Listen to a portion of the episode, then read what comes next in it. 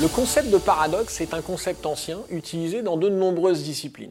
C'est notamment le cas en sciences de gestion pour essayer de mieux comprendre les organisations et leurs stratégies. Selon les mots de Marianne Lewis et Wendy Smith, les paradoxes se définissent comme des éléments contradictoires mais interdépendants qui existent simultanément et persistent dans le temps et qui semblent logiques lorsqu'ils sont considérés isolément, mais irrationnels, incohérents et absurdes lorsqu'ils sont juxtaposés. Le paradoxe se caractérise par le fait qu'il n'est pas possible de résoudre cette opposition en choisissant une option plutôt qu'une autre, alors que les deux options possibles sont irréconciliables. La théorie des paradoxes met à jour l'existence de ces contradictions et met notamment en lumière les tensions que ces situations paradoxales peuvent créer. La principale difficulté consiste à savoir comment les gérer et comment y faire face afin qu'elle ne constitue pas un frein au fonctionnement et au développement des organisations. Mais si cette théorie est devenue une grille de lecture majeure qui permet de mettre en lumière la complexité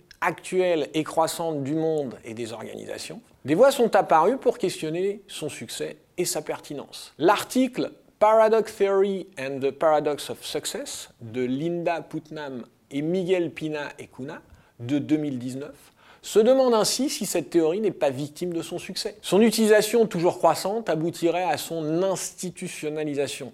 La théorie des paradoxes donnerait lieu à des explications parfois simplificatrices et déboucherait sur les mêmes stratégies pour tous les cas de figure. Force est de constater que cette théorie est quasi systématiquement introduite et présentée de manière positive. De la même façon, accepter de traiter deux phénomènes contradictoires ensemble, sans choisir entre l'un ou l'autre, comme dans le cas d'un dilemme, est majoritairement plébiscité. L'époque actuelle se caractérise pourtant par une complexité des organisations que la théorie des paradoxes permet de saisir. Mais l'approche par les paradoxes pousse à accepter cette complexité comme quelque chose d'inévitable, alors que cette dernière peut être source de problèmes et déséquilibres pour les individus et pour les organisations. On peut dès lors se demander si une utilisation systématique de cette théorie ne constitue pas un frein à une nécessaire simplification des organisations. L'approche par les paradoxes pousse aussi à penser qu'une croissance économique soutenue et la préservation de la planète et de ses ressources peuvent aller de pair, et n'aident par conséquent pas à repenser le fonctionnement de la logique du paradigme économique du monde dans lequel nous vivons,